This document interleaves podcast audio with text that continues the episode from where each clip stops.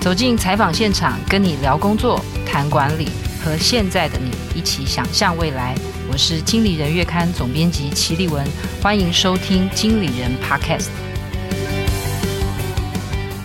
各位朋友好，我是经理人的总编辑齐丽文，欢迎来到我们特别策划的企业人才策略讲堂的系列节目。我们尝试在这一系列节目当中，透过专家的分享，一同来探讨在少子化、缺工，还有数位转型的趋势变迁以及环境的变动底下哦，企业如何找到好人才。抢到新人才，然后打赢这一场人才战哦，在未来持续保持竞争优势。我觉得以前我们常常讲说有土斯有财，我觉得对个人来讲哦，但我觉得对企业来讲有人斯有财哦。今天我们邀请到的是 Adecco 东亚区副总裁陈玉芬，待会我会称她 Cindy。那我们先请 Cindy 跟呃各位朋友打个招呼。好，丽文好，各位朋友大家好，我是 Cindy。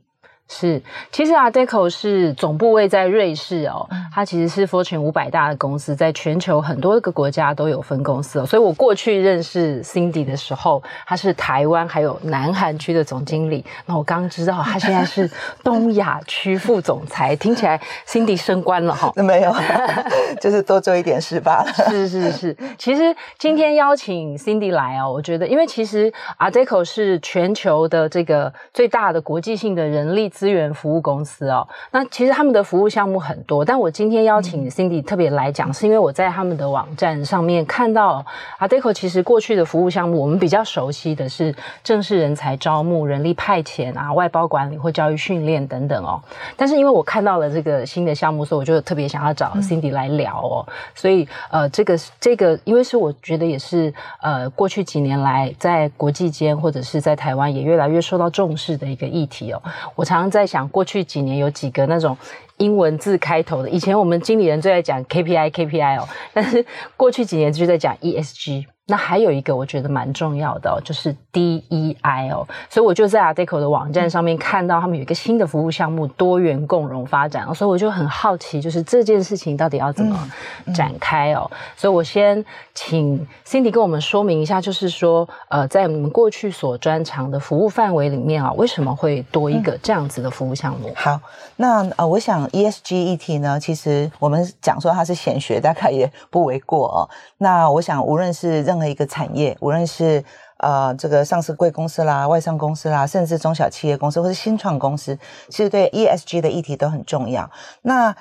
DEI 呢，其实是属于比较 S 中间的呃这个议题哦。那这个议题其实它 cover 的东西就是比较多软性的部分。嗯、那 Adecco 是一个国际性的一个公司，我们有非常多的客户，尤其是外商，他们在台湾呢，他们都说，哎，我们的总公司呢，希望我们开始。去注重到 ESG 的议题，特别是在 DEI 对 HR 或是人力有相关的部分。可是我们不知道怎么做，嗯，就说哎，国外有这么好的东西，可是我们要 implement 到这种 local 的 market 啊，那 HR 非常的忙，那是 HR 要来做呢，还是我们要有另外一个部门来做这件事情？那到底 DEI 是什么？那对我们的这个呃 local 的这个市场又有什么样的影响？所以呢，我们就想到。诶，在总部这边，我们也有这样的一个 program，那我们就试着协助我们的客户，然后看怎么样让这样的一个呃 policy 可以落地，然后让这个 local 的这些呃在 local 的外商也可以跟随他们的总公司开始 build 一个比较好的这个 DEI 的一个 environment。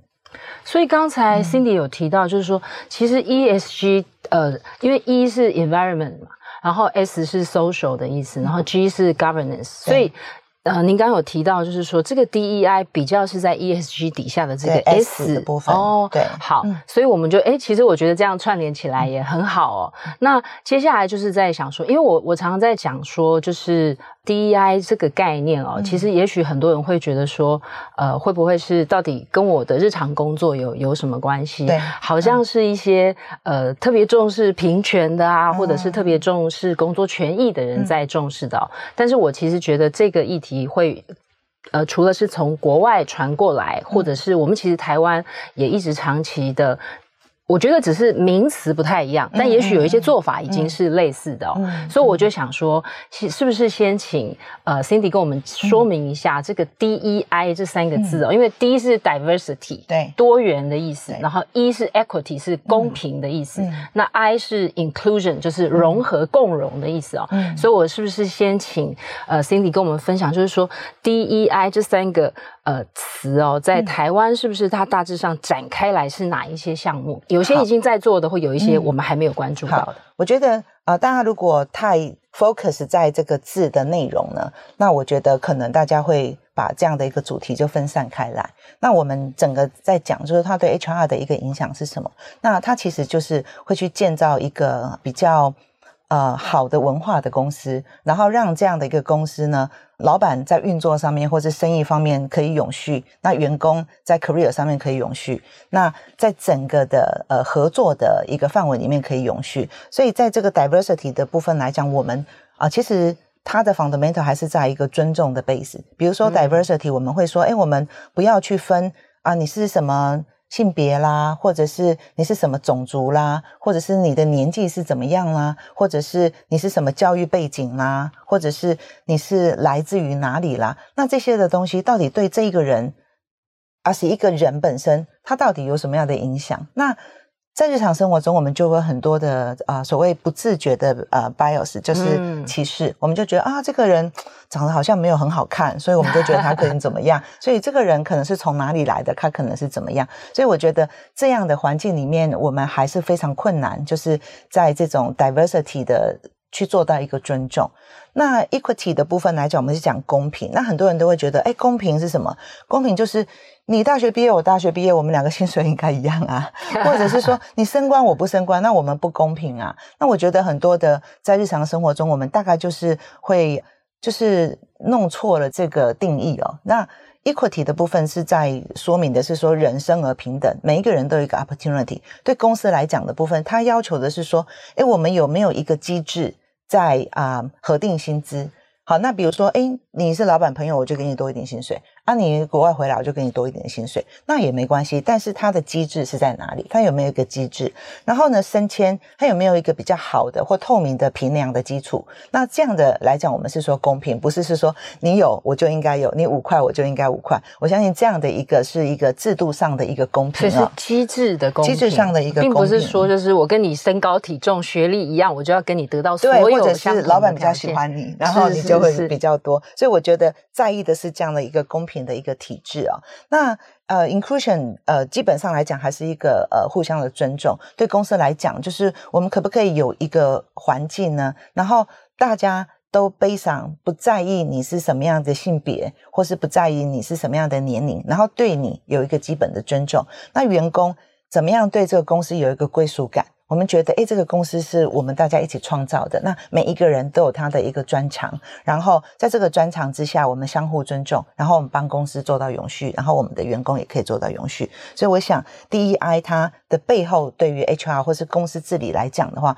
还是在一个，呃，怎么样？create 一个好的 working environment，然后协助公司成长，然后让大家都比较开心一点。对，是，其实 Cindy 对于 DEI 做了蛮详细的说明，嗯、我觉得也会让大家觉得说，哎，其实多元性这件事情，好像我们过去会觉得它比较抽象或难以理解哦。那我自己确实也会一直有这样的观念，是因为特别是在疫情期间哦，嗯、其实 DEI 这个议题，或者是在过去几年，尤其是在美国，因为他们有或在全球都有，后来慢慢。呃，蔓延到全球是包括 Me Too 的运动，嗯，或者是黑人的命也是命这样子，就是说，好像他会呃，我过去确实会认为 DEI 比较 focus 在种族还有性别上面，嗯，嗯，然后我，所以我也会。好像连带的就会想说，哎，种族跟性别议题会不会在台湾其实是比较少触及的？尤其我们台湾虽然有九族、十一族或十三族，我现在确切数字我没有记得很清楚，就是说好像我们不太会说你是呃你是汉人或者是你是原住民，然后我们在谈论这个种族的歧视啊，所以我一直在想说，哎，这个 DEI 从国外拿到台湾来，那其实刚才 Cindy。的说明，我觉得也蛮清楚，就是说，其实它并不是一个好像从国外进来的观念，其实台湾的职场一定本来也一直都在考虑性别、年龄、族群，或是你是不是有生长，或者是我们是不是同工同酬。其实这些议题我们一直都在讨论。嗯、那我在想说，现在把它呃有好像有一个比较新的概念，是从 DEI 这样的角度来切入。那我想说，是不是请 Cindy 接着跟我们分享，嗯、就是说，那目前因为您刚刚有提到，就是说，其实呃有一些。国外，因为您的呃 Adecco 的客户涵盖世界各地，嗯、那很多的外商他们进台湾的时候会觉得说，喂，我要落地，可能是总部的 policy 的时候，嗯嗯、那我们台湾这些会有哪一些 gap，、嗯、或者是说台湾是不是我们在哪一些面向的关注还比较少？嗯好，那我觉得台湾来说的话，我们有大概百分之九十几的公司都是中小企业。嗯、那我们也是比较是呃制造业或是代工业为背景。那这长期以来，无论是各行各业来说，其实我们都还在处于这种呃。公司企业经营成功的一个 mode，那大家老板们也会觉得是说，哎，那我至少企业先成功再说嘛。那这些的议题好像不重要。可是因为时代的改变，那我们又想到是新人才，就是 Z generation 的开始一个出来嘛。啊，我想他们都已经二十几岁，都进入这样的一个社会。其实 Z generation 的人才对于这种呃尊重地球、尊重人，然后尊重各个多元化的平等是特别在意的，所以。就变成你的公司的营运跟你的这种所谓的 DEI 的议题，或是 ESG 的议题，你是分不开。无论你是必须要，或者是被迫要，或者是你很觉得这个就是一个你的价值主张，那这样的一个事情呢，其实已经分不太开。所以对每个企业主来说，为什么我们要开始重视这些议题？然后其实重视是一个，但是学习那去定义它是蛮重要。就好像我们每天会说，哎，那。你看那个妹妹啊，怎么长得这么壮，也不也不减肥？哎，这个可能我们每天都会讲，虽然我是为她好，可是她就是一个 bios，那就是对人的一个不尊重。所以这些的议题来说，其实是都要学习。那在国外来说，我们看到的也都是嗯。报章杂志上的消息嘛，所以就比较扩大的部分，就是我们会讲到说是性别的关系啦，或者是呃种族的关系啦。那在一个公司的运里面，如果以以 Adecco 公司为例来说，那我觉得在外商来说，现在我们讲到在国外提到这个 DI 的议题，很多都是在他的呃薪资有没有一个透明度。好，所以很多呃大公司你会发现说，他们甚至想说，相同的工作的人都一样薪水。然后再看你的 performance 是怎么样，那去解决这样的一个问题。那在多元人才方面，我就记得，就是呃乌克兰战争的时候，那有很多的难民啊、到欧洲各国嘛，那我们 Adecco 就非常快的就成立了一个网站，然后就是希望我们的客户去啊、呃、hire 这些啊、呃、乌克兰的难民去协助他们。那在总部，我们也有一个这种 LGBT 的一个网站，嗯、就是希望我们的客户或者是我们自己的员工自愿性的去参与这样子所谓多性别啦这种多元的一个议题的一个讨论，所以它呢就比较没有办法是变成一个封闭型的，就是一个还有现在 social media 的这个传播嘛，嗯、所以很多东西你是盖都盖不住，你想要觉得说啊，我这我的公司比较小，我不想要这样子，可是它的这些议题其实就是会被串出来，所以。为什么是说要呃从公司的一个角度去去设立一个好的 policy，去运用这个呃 DSG 或是 ESG 的议题去啊、呃、去呃怎么样 attract 比较好的员工，或者是让公司有一个永永续的一个发展？我相信这是变成非常重要，所以对台湾的公司也是。是，其实 Cindy 讲到一个蛮重要的观念，因为我们刚可能会听就觉得哇，Cindy 你们 Adecco 是跨国大公司，你们服务很多外商，然后但是您刚刚有提到台湾百分之九十几是中小企业，然后想说那这个应该我还暂时不用做嘛，这个有急迫性吗？你觉得？我觉得呃很有趣的部分上，我们看很多的新创公司，其实新创公司啊很多呃 ESG 的议题已经不再是一个议题。嗯，他开设呃创这个业的时候，其实啊、呃、这种 ESG 的议题在他们的这个公司里面，其实就是变成他们最基础的价值。嗯、所以中小企业其实在运用上来讲，其实没有更困难，其实一个观念跟价值的，嗯、跟公司一个我们讲公司价值主的雇主价值主张嘛。那雇主价值主张里面很重要的部分是让我们的员工觉得啊，我觉得这个我在这个公司工作觉得很 proud。那那个是蛮重要，所以我觉得跟大小公司可能不是那么重要，嗯、只是是说稍微传统一点的产业啊、呃，雇主啦，或是呃 senior 的 leader，他们可能在观念上还没有办法去转过来，所以那个部分是可以透过我们讲说在教育或者是沟通或者是呃学习，然后去达到某些效果。嗯嗯，其实我觉得 Cindy 提到这个，我自己也是蛮蛮认同的，就是说，其实有时候我们会觉得说，好像有一些价值是。贴在墙上的，跟它已经融入我的日常生活，其实是两件事哦。那我觉得现在已经渐渐就是从那个可能公司的 mission 啊，或者是对 对，已经对，没错没错，就是不要再放在标语了。就是我们公司强调创新多元，而是说它就已经要变成你日常的行为规范了。对的，我就想说，最近有一个剧很红，叫《人选之人》。哦，对。对。Cindy 有看，我看完了。哦，真的，我也看完了。对，我其实就是要讲，其实戏剧有时候是反映真实的人生。嗯、那这个剧其实里面谈到了很多是家庭的，还有职场上面的性别的骚扰，嗯、或者是那。都在反映出来，就是说，你遇到不公平的待遇的时候，我们要勇敢的去争取，或者是去抗争。嗯、然后它里面也谈到一些职场，可能觉得过去政党可能做一些比较组织部的工作，嗯、一些男生他就会觉得说，哎，其实可能搭搭女生的肩没有关系，嗯、但是其实可能现在都会是必须用不同的多元的价值去尊重彼此的感受哦。嗯、对，所以我觉得这个也是，嗯、呃，也许可能台湾的社会。已经慢慢的进展到我们对于职场上面很多的 DEI 的多元的价值哦，它虽然人选之人是用政党来呈现，但它就是一个。职场上面的一个一个现行啊，我觉得其实也蛮推荐大家去看剧的。你看，我跟 Cindy 都看了。对，好，所以接下来想问，就是说，因为刚才我们也有提到，就是说这个 DEI 跟 ESG 其实有一点点关联。那我我接下来想说，我们接下来把它展开来，在不同的层面来理解哦。嗯、那有一个其实是我一直在看到，呃，在经理人这么工作这么多年来，确实一直会谈到，就是它是比较从性别的角度来切入，嗯、就是。说是不是呃，就是女性的高阶主管，嗯、特别是女性的董事，或者是女性的领导者，会像我们媒体比较没有这个问题。嗯、我们媒体 媒体因为工作者的成员就很高比例是女生，对所以女生的高管就比例也比较多。嗯、但是呢，似乎在不同的行业会有不同的状况。嗯、所以是不是先请 Cindy 跟我们分享一下，就是说，在这个，因为这个应该是落在比较是呃。DEI 的 D 跟 E 的部分啊，就是说在女性的比例上面，不管是高阶主管或者是董事的部分，呃，台湾或是跟国外比起来，有没有什么落差？嗯、那我们可以怎么样做一些改善或调整？嗯、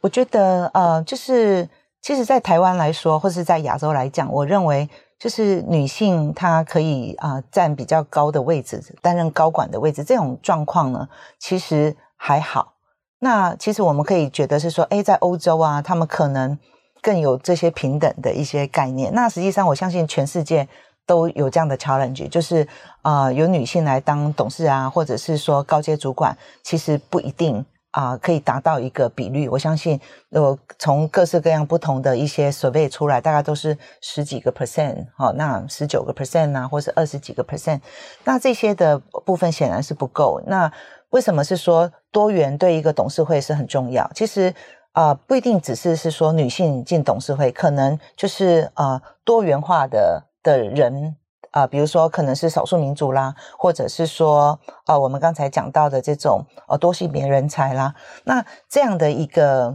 呃，因为社会就是这么多人嘛，那在董事会里面，我们要帮一个公司去面面俱到，看看不同方向的一个意见，所以他来自不同的人，站于不同的一个。呃，背景可以给这个董事会比较多元，然后比较呃比较好的一个建议，然后去应应未来的一个社会。所以女性独董当呃女性董事当然是一个大家可能比较容易讲到的一个议题。那我我会觉得是说，其实嗯。政府已经也是呃非常的努力，因为已经有法令去说，可能到了二零二五年吧，好像二五二零二五年还是二零二六年，就是要有三分呃公司法规定要有三分之一的董事是女性，嗯、所以我觉得呃政府的协助其实是会帮忙很多。那在这样的一个呃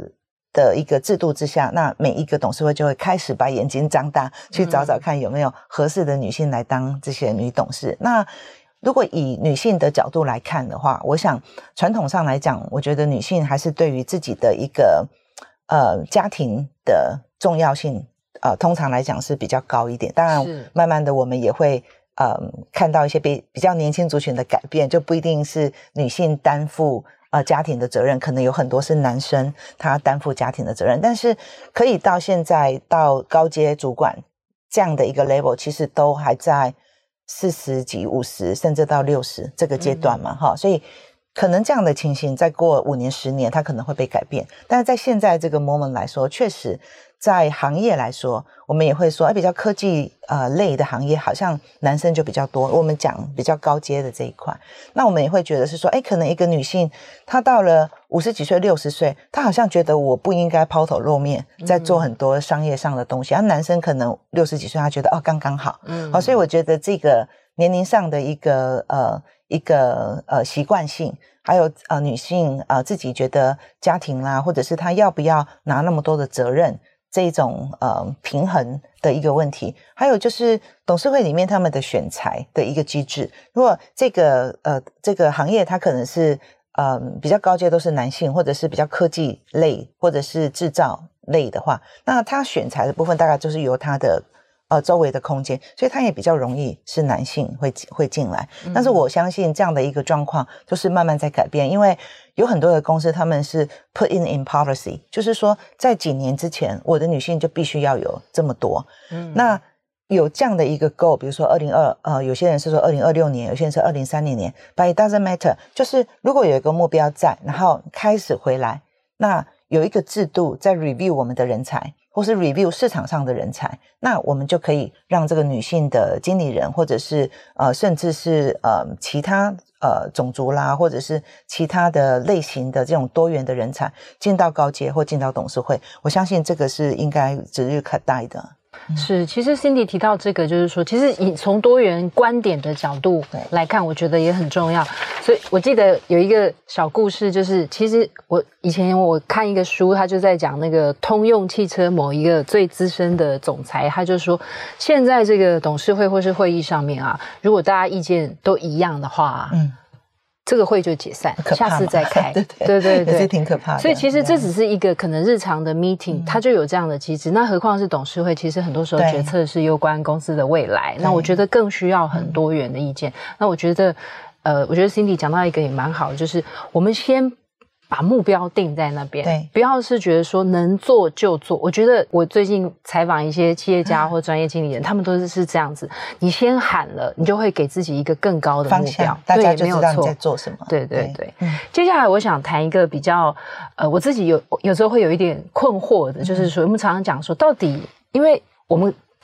台湾或我相信世界各地也是，就是说薪资是不透明的。那我要到底知道那个男同事跟我同时进来，他真的领的有比我多，或者是比我少？就是同工。男女同工不同酬，我确实在外电看到很多这样子，国外是很一直在 fighting 这件事。那我不知道在台湾的状况是不是也是这样？嗯、不知道 Cindy 有没有什么观察？我觉得这个问题是很难的问题啊，除非呢我们有非常透明的一个资料，然后我们可以说哦是是这样，但是是这样吗？那我觉得呃很难回答的问题是在于，我认为。呃，薪资吧，不要说是男女吧，就是自己同性或者是呃同 level 的人，嗯、对于薪资的概念是什么？那在我们呃做 HR 的部分来说，当然，如果以 Hunter 的角度来讲，我们认为它是一个供需之下的一个 business 嘛。那因为我们是做 business，、嗯、在公司里面来说，它可能就是一个责任跟这种呃薪水的一个不同嘛。好，所以。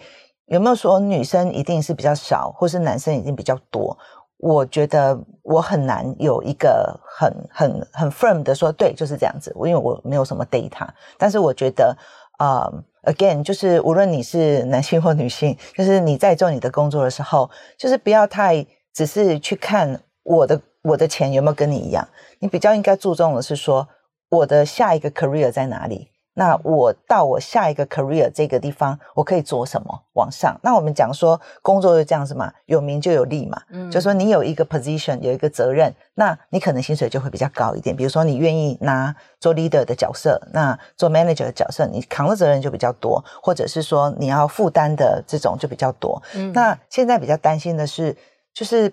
比较多的年轻人，他们不想要负这么多复杂的责任，所以这个可能议题比同工同酬，我觉得还要再再 challenge 一点吧。是，好像就会发现有越来越多的，不管是千禧世代或者是更年轻的 Z 世代啊，他们其实会觉得说工作。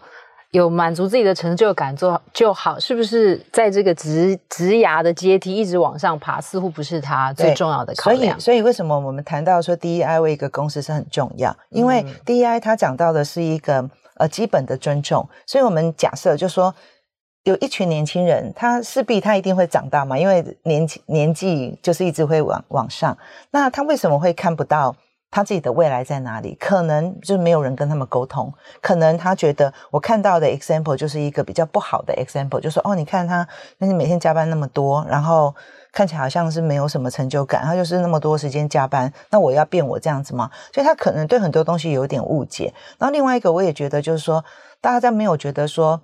到底公司是谁，大家会觉得公司可能是老板，可是公司就是由一群人一起，所以一群人。其实是可以协助公司把它的文化做改变，或者是把某一些的地方去做，呃，透过学习做改变，让公司变成一个更好的公司。所以这个也是我 就是有感而发，就会觉得是说，其实是有很多机会，但是这个老板要怎么样去做到这种 DEI，或者是呃尊重，然后透明，然后沟通。那我相信这个是呃所有的主管都必须要学习，在这个年代里面。其实 Cindy 提到这个蛮好的，就是说，我觉得现在的人才他并不是因为以前我们好像对于职涯有一种固定的想象，就是一直往上爬，就是在那个楼梯上一直往上走，这好像觉得它是唯一的道路，然后而且是正确的道路。嗯、但是我觉得现在是我可能有。很多不一样的想法，我可能跟公司可以维持一个合约的关系，嗯、或者是我希望工作很有成就感，嗯、但我不一定要带人，我不一定要成为主管，嗯、或者是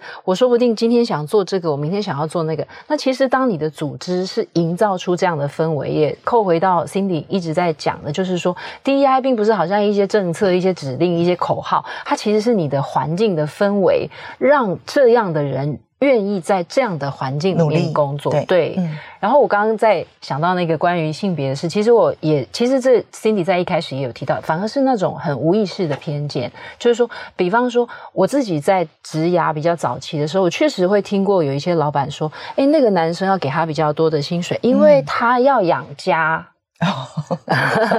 对不对？或者是呃。应该要给他比较好的 title，因为男生对于成就，对于他比较有企图心，所以应该这是我真实也会听过的，不管是我的朋友，或是在很多不同的环境会听到，嗯、所以我我觉得反而是说，渐渐的在这个 DEI 的概念底下，那我觉得。有时候概念是在改变一些还没有这些观念的人，嗯、那你本来就有，你当然就觉得 DEI 是理所当然的。但我觉得这个无意识的偏见，我觉得慢慢大家可以调整，也可以让 DEI 更落实在日常的行为。这个也就是说，呃，我们可以看到现在人才很难找嘛，大家都是找不到合适的人。嗯、那很多，那我反而蛮有趣的，就是我有一些客户啊，他们的公司可能不是很大，可能就一两百个人的公司，也算是呃中小型的企业啊。他说。我这个公司呢，只要我这个工作它是跟 ESG 有相关，然后公司是 DEI，其实他不会收不到履历表啊，所以他其实可以收到 certain 他要的履历表，甚至他还可以选，所以我们就可以知道说，现应该是讲说人才或者是嗯，就是未来的人，他们想要什么，那这个的距离跟啊、呃、老板之间的距离。那差在哪里？我们可以用什么的方法去缩短这个距离，才有办法让这些人呃留下来？对，我觉得人才想要什么，而不是公司想要什么人才。不过公司也是蛮重要。如果公司要，所以有很多的企业也主张，就是说我要跟我价值呃相同的人进来，他的经验有没有那么多不一定。那我觉得这个我们不同的行业啦哈，如果说他的学习。是可以透过学习而得到东西，那我觉得价值是很重要。但是他如果是需要有一个啊、呃、专业的技能或技术，那也不能够说只要人就好，因为不能去练。所以我觉得这两个东西都是可以相互配合去使用。对对，其实就是说公司想要什么人才，那人才想要什么，其实这两个就可以可以 mapping 是是最理想的状态哦，并不是说哦开出很高的薪水，所有你想要的各式各样的人才就会来。对，没错没错。对，好，接下来要讨论一个是我自己，这个是我要，这是真的是我个人的管理议题，但我相信也是会是越来越迫切的。第一个是少子化的社会，再来是高龄化的社会，嗯嗯、然后缺工，然后到底。我我我先说，因为我今天我现在是咨询的角色，就是请教专家。没有，就是我现在收到一份呃履历哦，他大概是五十五岁左右的一个资深的的的同仁哦，然后。他可能呃，在媒体的经历也还蛮丰富的，嗯、然后我相信以他过去二三十年的经历，他可能在做到很基本的我们的采访写作完成度都会很好哦。嗯嗯、但是呢，我虽然也读了很多管理的文章，然后学了很多 DEI 的概念，我觉得说我要尊重，就是哎，其实高龄的，或者是我看了高年级实习生的电影，我也觉得高龄者会有很多的价值，他一定也可以再做。嗯、但是我就想，我开始开始倒数说，哎，他会不会五年后就退休了？然后我也会提醒。我自己就是说，哎，其实我现在用一个二十二岁的新人，他也很可能三年后就说，哎，我想要换一个领域尝试看看。他也可能三年后就离职。那我到底要怎么去面对我自己这个内心的挣扎？我很想要很有进步的观念，但是有时候那个很落后的那个心态又把我拉回来。对，想说，我觉得 Cindy 给我一些帮助。这是确实一个是复杂的一个问题哦。如果我们想是说，好像呃，我也常常听人家讲说。哎，你怎么女生到了二十七八岁还不嫁人？嗯，然后那我就有在有一个 article 上面我也看到，就说那因为以前的人啊，可能活到五六十岁就没了嘛，嗯、对不对？可是现在的人可能一不小心就活到八十岁、一百岁，所以对 career 来说，你五十岁到底是老年还是中年？你的定义就不同。这、嗯、是第一个。那第二个部分来讲，就是那在刚好五十岁到六十岁这个年代的人呢？那他也是多种属性，可能你是很传统的人，那你可能一直跟上时代，一直在学新东西的人。嗯、那在意的部分就是 bios 嘛，嗯、就是说他不在于他几岁，而是你那个工作的内容，他可不可以做？嗯、好，那这个呃高年级的实习生呢，常常比较被诟病的部分呢，就是会是在于好为人师。就是是说，因为他的人生经验这么丰富，但是呢，他要到一个新的产业去的时候，他又有一个 ego，好，那他这个 ego 都会觉得是说，哎，我要被尊重嘛，对吧？所以这个 ego 太高的时候，并不是因为他能做什么，而是会把整个事情呢，就是弄得更复杂。所以我觉得两边都需要学习。第一个来讲，如果呃，立文，你这个工作它可以变成是一个 project 的性质，嗯、就说我们重新改变工作，就说我们要用这种多元性的人才，无论是。啊，银发族啦，或者是 senior 的人呐、啊，或者是我们讲说 enabler 的朋友啦，就是有身障的这些朋友，嗯、你你不可能说我昨天的工作跟今天的工作是一样的，嗯、你一定要再重新做过工作的一个设计。那为什么要做工作设计？老呃老板会觉得很麻烦，但是现在的重点是你可能是有人口缺口嘛，嗯、那你有人才缺口的时候，你如果不再去做工作重新设计，那你一定会找不到合适的人，因为嗯少子化的是会越来越严重。你看一年只有十八个。呃，十八万个小朋友出生，那要等到他们长大，然后人就是不一样，还有就是用的东西不同。那我也会觉得是说，如果在公司的部分，这个工作我们重新设计，好比是说您刚才讲这个 case，、嗯、那他如果可以只做某个地方的采访，或是只做某个地方的写作，嗯、那对你来讲，可不可以合乎你要的东西？他甚至可以不用每天来，他甚至可以不用进来，他就交卷。工作交好，嗯、那可以完成你，所以你可以专案型专案型的就好。嗯、那对他来讲，啊、呃，如果是一位呃五十几岁或是呃退休的人，他也会觉得很好，因为他身心灵也很好，然后他也想去爬爬山，或者是去走一走。他工作了二三十年，他也想要休息，可是他的专业却在这边，嗯、所以我觉得是我看到的部分是这两个东西还没有 match。就是有非常多的五十几岁的这些很好的 talent，他们其实都是帮他们的公司创下各式各样的丰功伟绩。那这样的人，呃，这样的 talent 呢，其实要重新学习。重新学习的部分就是说，要多学习怎么跟年轻人沟通。第二个部分就是新的科技，就说呃，电脑啦这边基本的，或是有新的这些 AI 的东西出来，也去学习，因为现在学习的管道很多嘛。那如果他们也可以去学习，然后可以跟年轻人对谈，那公司这边可以按照这种工作不同的模型，开发出一些工作的东西。那有时候我其实很，因为在这个工作很呃很多年嘛，很久以前我就有学到一个观念，就是说未来的工作它是一个模组化。就比较像 Lego 一样，就说一个工作，它有很多人，只要去完成那个工作的一个 outcome 就可以。那以前呢，我一直想可能没有办法，可是随着数位化或是 AI 的这种 support，那我越来越觉得这样的一个事情可能是可以发生。只要这个把工作的东西是啊、呃，就是重新 design 的好，我相信也有可能会发生的。其实 Cindy 提到这个，我觉得是包括我自己，假如我作为一个。呃，hiring manager，或者是我是在用人的这一方，我的心态也要调整，然后我的工作设计，然后我其实应该要有很多元的用人的这样子的制度或是机制，然后同样的就是说，不同的人才他其实在呃面对自己职涯的变化，也要做一些心态的调整，或是技能相应的提升哦，就 reskill 或是 upskill。对，好，接下来就想说，呃，想请教 Cindy，就是这个。DEI 哦，我们要怎么样让它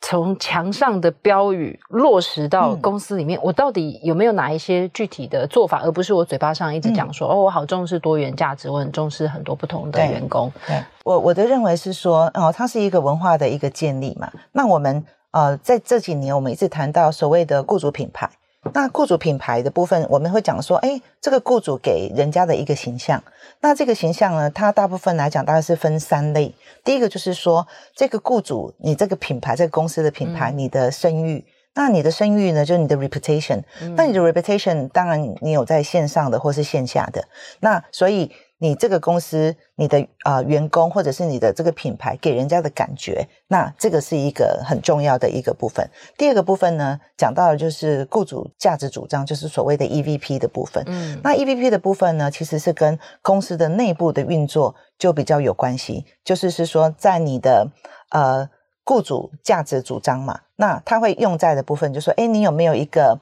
呃好的这招募的流程？那招募的流程、训练，然后你啊、呃、这种 evaluation 啊，或者是在公司有没有什么样的一个福利啦，或者是啊、呃、这些像呃 EAP 啦这种心灵的这种 supporting 的一个 system 啦，嗯、然后去变一个好的雇主的形象。那最后一个部分当然就是 employee experience，就是我们讲员工的体验。嗯、那员工的体验呢，他是从还没有进来你的公司就开始在体验你这个公司有没有给予的一个尊重，可能就开始上网查，上网查，对，所以上网查就回到我们讲 employee branding，就是说，哎，这个公司到底是不是好公司？那